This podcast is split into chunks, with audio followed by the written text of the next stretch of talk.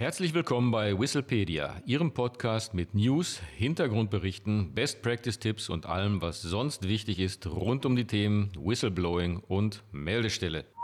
Auf geht's! Hallo und herzlich willkommen zu einer neuen Ausgabe von Whistlepedia. Hier sind wieder Adrian König und Martin Walter. Heute beschäftigen wir uns wieder mit dem Hinweisgeberschutzgesetz und der Offenlegung von Informationen. Das Hinweisgeberschutzgesetz, das aktuell in einem Regierungsentwurf vorliegt, befasst sich mit der sogenannten Offenlegung von Informationen. Aber was ist das eigentlich? Und sind Personen, die Informationen offenlegen, auch durch das Gesetz geschützt? Ja, eine gute Frage. Offenlegung von Informationen, was ist das eigentlich? Das äh, Hinweisgeberschutzgesetz unterscheidet drei Adressaten einer Meldung. Eine interne Meldestelle, eine externe Meldestelle oder die Öffentlichkeit.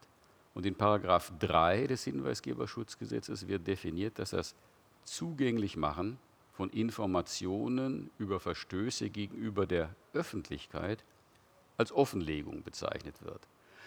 Praktisch gesprochen handelt es sich um eine Offenlegung, wenn etwa Informationen an die Presse gegeben werden oder in Social-Media-Kanälen gepostet werden auch wenn Informationen über Verstöße an die Öffentlichkeit gegeben werden, können die Schutzvoraussetzungen des Hinweisgeberschutzgesetzes erfüllt sein. Das ist allerdings nur unter streng definierten Voraussetzungen der Fall.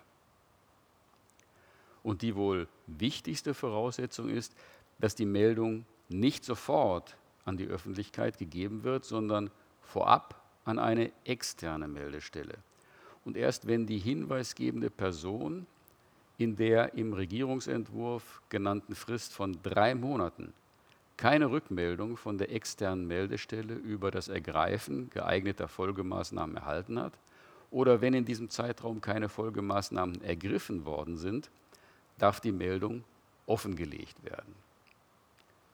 Ganz ähm, offensichtlich beabsichtigt der Gesetzgeber mit dieser Regelung, dass Meldungen nicht spontan und unüberlegt an die Öffentlichkeit gegeben werden und der Betriebsfrieden möglicherweise unnötig empfindlich gestört wird. Vorgeschaltet ist also die externe Meldestelle des Bundes, eines Bundeslandes, der BaFin oder des Bundeskartellamtes, die die Stichhaltigkeit der eingegangenen Meldungen prüft und Folgemaßnahmen ergreift. Und wie gesagt, erst wenn die externe Meldestelle ihren Aufgaben nicht nachkommt, darf die Meldung durch die hinweisgebende Person offengelegt werden. Ansonsten ist sie durch das Hinweisgeberschutzgesetz nicht geschützt. Bemerkenswert ist, dass es zur Erfüllung der Schutzvoraussetzungen nicht ausreicht, die Meldung vor der Offenlegung an die interne Meldestelle des Unternehmens oder der Dienststelle gegeben zu haben.